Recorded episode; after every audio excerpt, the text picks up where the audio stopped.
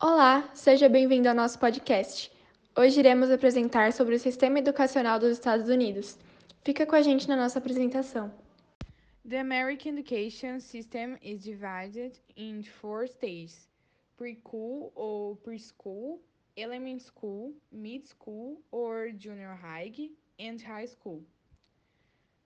Uh, então, o sistema educacional é dividido nessas quatro etapas e agora eu vou falar um pouquinho mais sobre elas.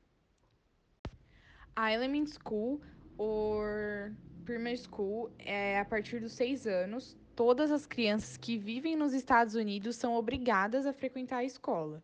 A etapa é chamada de elementary school e se assemelha ao ensino fundamental do Brasil. E nessa etapa de ensino pode durar de 5 a 6 anos, variando de acordo com o estado. E o currículo de estudos inclui matemática, leitura, educação física e também ensino de idiomas. Mid School ou Junior High é a próxima etapa, é o ensino médio e ela tem duração de três anos. Em alguns estados é utilizado o sistema Mid School, que começa quando os alunos têm 11 anos, e em outros é usado o sistema chamado de Junior High, no qual as crianças começam com 12 anos. E assim como as etapas anteriores, o ensino médio é gratuito e oferece aos alunos disciplinas obrigatórias e disciplinas eletivas. High School ou Senior High School é a última etapa do sistema de ensino educacional americano e também chamado de ensino secundário, acontece entre os 14 e 18 anos. Flexibility Grade Uh, in this period, the main subject is mandatory, but the students have the option to choose some electives what we are reading according to their interests. It's important to canon not our American states offer high school for free, and the cases where it is free. Selection is made based on the zip code of the family. If you choose a private institution, choosing an alternative choice administered by independent organizations and religion groups. Upon completion of high school, the student receives a certificate of completion, which grants him the basic condition to go to a university.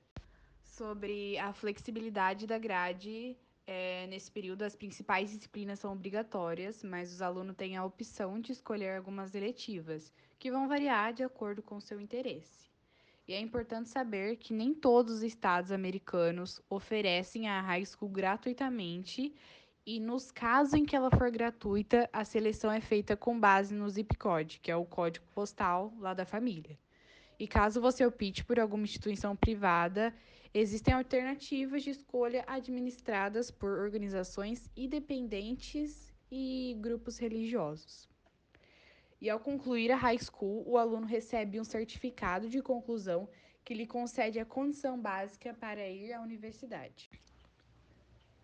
How does the grading system work? The grading system is very different from Brazil. Grades from 0 to 10 in the American system letters are used. Calendar. Where is this academic calendar is the United States? As American schools divide their calendar into quarters. The school year usually starts in August or September, ending in May or June. Schools are for elementary schools students and from 18:13 a.m. to 3:13 p.m. Such as extracurricular and sports activities take place outside school hours. Students have short breaks in December between Christmas and New Year weeks, as well a break in March when spring arrives. O sistema americano funciona da seguinte forma: as letras do alfabeto é a forma de dar notas, diferente do Brasil, que é de 0 a 10. Eles dividem o calendário em trimestres Costuma começar em agosto ou setembro e encerrar em maio ou junho.